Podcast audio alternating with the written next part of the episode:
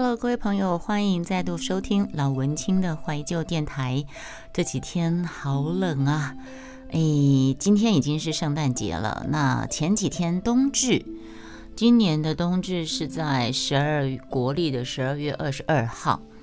那今天已经到十二月二十五号，圣诞节了。哎，其实。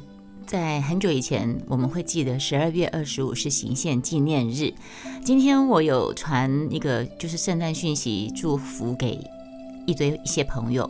有一个朋友就回我行宪纪念日快乐，我就回他说：哇哦，多久没有人知道十二月二十五是行宪纪念日了呢？你还记得吗？那在。冬至那天开声音直播，有提到关于冬至的一些习俗、吃的东西啊，跟大家做分享。我这个就是永远都是在做回忆的动作，做回顾的动作，好像是。嗯，先听一下今天的节目吧。冬至 是在阳历农历的十二月二十二日或二十三日，依照我国传统的历法。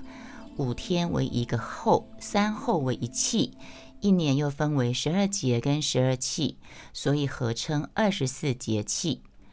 冬至就是二十四个节气当中的一个，因为它的日子没有固定啊，它的日子没有固定啊，是哦，哦，跟清明一样被称为活节。冬至这一天呢，对于位于北半球的我们，这时候太阳刚好直射在南回归线，所以北半球的白天最短，黑夜最长。冬至过后，太阳又慢慢的向北回归线移动，北半球的白天又慢慢的加长，而夜晚就渐渐的缩短。正因为如此，冬至便成为历法上重要的节气之一。更由于古人对这种自然现象的变化规律有着深刻的认识，所以有“冬至阳生”的说法。冬至阳生，冬至阳太阳的阳，阳生，生生不息，息息息息相关，关关关心心心心脏。哦，对了。我突然想到，有一天我在路上看到前面一个妈妈带一个小女孩，然后两个就在这边对话，就就是我刚才那样讲的，接龙找那个音不一样，同样的字，但是接那个音，我就想到我女儿小时候，我也常跟她玩这些游戏，就是我会讲说，我会讲一个字冬至，然后她就要讲智智智慧，随便你，字不一样，会。会心一笑，笑笑场场场地地地球球球求婚婚婚礼礼礼貌帽帽子子子弹蛋蛋蛋糕高高兴兴兴奋奋奋不顾身身身体力行行行走江湖湖胡说八道，就是类似这样子的。游戏，我很庆幸我女儿小时候没有智慧手机，因为这样的关系，所以当全职妈妈的我可以全身全心全意的陪伴她。因为太多现在的情况，你可以看到现在的人手一机，甚至人手二机手机的情况下，呃，很多妈妈爸爸带着小孩的时候，就是给小孩一个平板。特别是在餐厅吃饭的时候，就可以给小孩一个平板，这样小孩就不会哭闹，对吧？那这样的情况下呢，爸爸妈妈都各自在看手机，小孩也在看平板、看手机，哪有什么时间跟小孩有像我刚才讲的这种那个互动呢？所以到冬至的意思就是说，从冬至开始，阳气就要回升了。哎，好像有那种很奇怪的口味的汤圆，草莓汤圆，你们听过吗？感觉每人都一台掌上游戏机。对啊，维修师，没错，我有买过那个什么，我有买过，我还买过奶茶的汤圆，可是吃起来好怪。哦，说到有没有呼吸，我突然想到一件好笑的事情，顺便跟你们分享。我我上次线动有看有发，嗯，有一天礼拜六吧，礼拜六我上健身房离开的时候，可能是下雨，然后那个时间刚好碰到接驳车快要来了，所以我就直接等接驳车。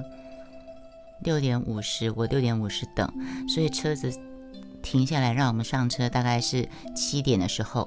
然后我们上车之后，那个接驳车只能有十九个座位，他不接受，他不接受站位，所以我们就十九个人，前面十九个人全部坐好，坐好。那因为我是排比较前面，我就排上去坐好之后，车子还没有马上开，车子还没有马上开的时候呢，因为车子必须等到七点才能够。门关门才可以开动，车子还没有关门，我就听到隐约听到打呼的声音了。车子还没有开动哦，车子还没有开动，上车坐下去不到一分钟、两分钟、三分钟的时间，已经有人睡着打呼，我隐约听到呼声，而且我还不是很确定那是不是打呼。等到车子开始开动。那个打呼声越来越大声，越来越大声，然后我就左右看看，我就看到我左后方有一个先生睡着了，然后打呼声很大声，陆陆续续沿路沿路就一直有人回头在东张西望，在找打呼声来源是在哪里，然后我就觉得很好笑，啊，我就自言自语说：“天啊，车才刚开动就打呼成这样。”旁边有一对男生跟女生。然后那个男生就说：“太累了呗。”可见他下班后有多累啊！他一上车，一屁股一沾到沙发，他就直接睡着，哎，秒睡，哎，秒睡，然后三分钟之内打呼，哎。在古代呢，冬至是一个隆重的日子，在周朝就有利用冬至这一天祭祀祭天的记载。又因为周历的正月是农呃夏历的十一月，因此周代拜岁跟贺冬并没有分别。一直到汉代汉武帝采用夏历，才把元旦跟冬至分开。因此可以说过冬节是从汉代才有的。汉代甚至在冬至前后，从皇帝到百官都停止办公，全部休假来庆贺这个日子呢。哦，想不到在古代汉代的时候，他们是皇帝到百官都停止办公。冬至这一天，冬至又称为至节，它是阴极之至，阳气始至。日至日行难至，天啊，这样这个讲谁听得懂啊？日行难至。由于冬至过后，新年就在眼前了，所以又有冬节大如年的说法。意思就是说，冬至的礼俗跟年节相差不了多少。另外，冬至又有如雅岁、新正、吕长节等等的称呼，民间多称冬至为冬节。由于有钱人、富人都过着丰厚的冬至，而穷人只能够贫苦的过夜，所以又有“有者冬至夜，无者过一夜”的说法。有者冬至夜，无者过一夜。还有富人吃一夜，穷人冻一夜的俗谚。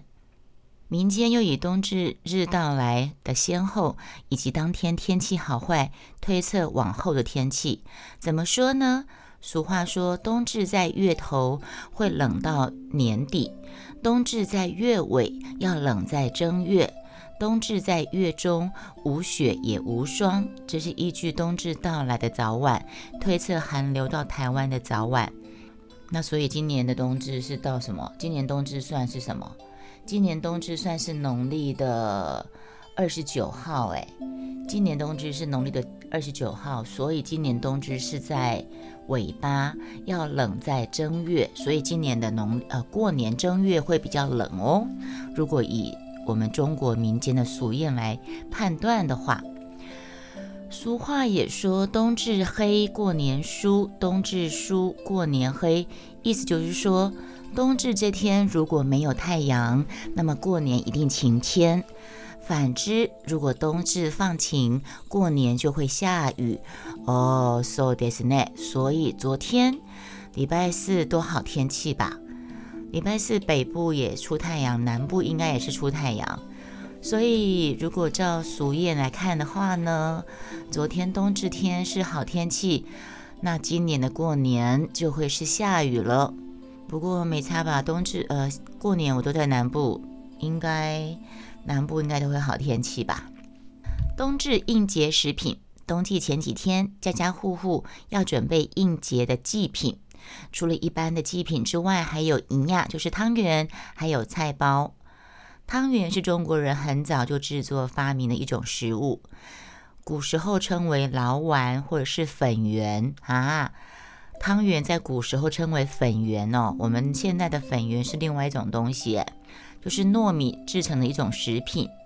最早吃汤圆没有一定的时间，是到什么以后？在宋朝以后，开始在元宵节吃元宵、吃汤圆，然后到明清以后呢，开始也有人在冬至用汤圆祭神祭祖，成为应节的食品。在冬至前夜，先把糯米浸水，用石磨磨成米浆，压榨水分，称为银牙菜。对我记得是银牙菜。我小时候在外婆家，她会先拿去烫熟。变成银牙菜，然后动员全家大小把它搓成汤圆，分成红白两种。红的是用红花膏染成的，而以前富裕人家也会搓成数倍大的银牙，里面会包糖，还有花生粉，红白各六颗，称为银牙布。不管是银牙还是银牙布，因为在冬节使用，所以又称为冬至圆。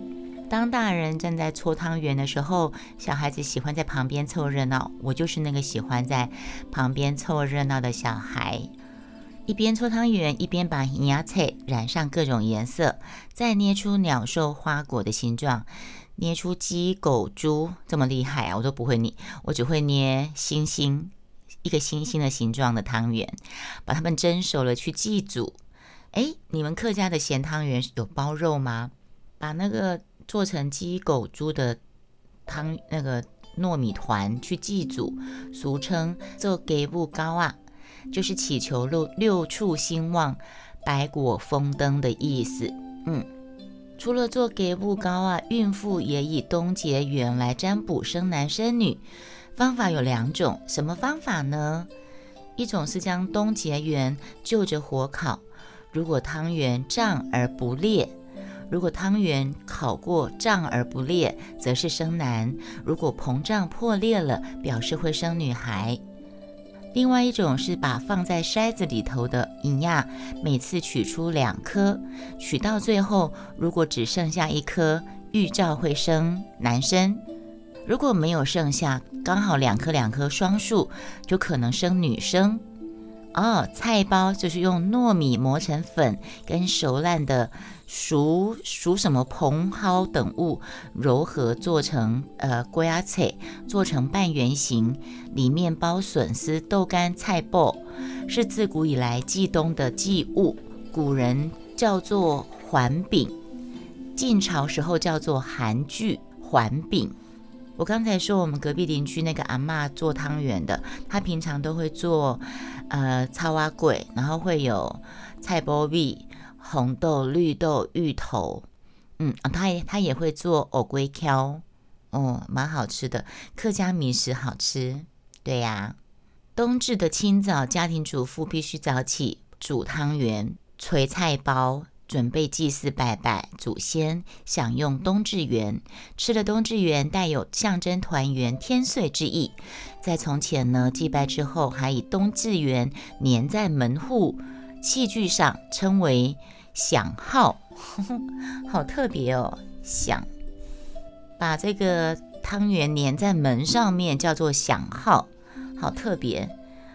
除了我们刚才讲那些东西之外呢，满族旗人在冬至祭天祭祖之后，会将祭拜过后的猪肉煮成白肉，跟亲朋好友分享。这是满族旗人的做法。那在陕西呢，人们相信共工的儿子在在冬至这天去世。谁是共工啊？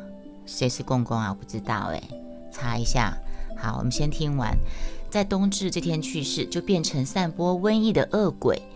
异鬼怕红豆，因此在冬至这天，大家会煮红豆粥来避开瘟疫。哦，这就是我刚才讲的嘛。新闻我有听到，韩国人他们会吃，韩国人他们会在冬至这天吃红豆粥加糯米团。原来是这个陕西这边的习俗也是如此，他们认为。共工的儿子在冬至去世，变成瘟疫恶鬼。那恶鬼、异鬼怕红豆，所以在冬至这天，大家会煮红豆粥来避开瘟疫。那南方人会吃汤圆，北方人这天有吃馄饨的习俗，是这个意思啊。北方人在冬至会吃馄饨，有句俗话说：“冬至馄饨，夏至面。”另外，在西北地区多半吃饺子，饺子在明代之前称为馄，馄饨的馄。民间甚至有流传吃了冬节的饺子不动耳朵的谚语。据说这个习俗是来自于医圣张仲景施药为穷人治冻伤的故事而来的。好，这些是以上是我从网络上看到的有关于冬至的一些点滴的习俗。好，以上就是今天的节目。那我们下个节目就来谈谈圣诞节喽。下个节目再见，拜拜。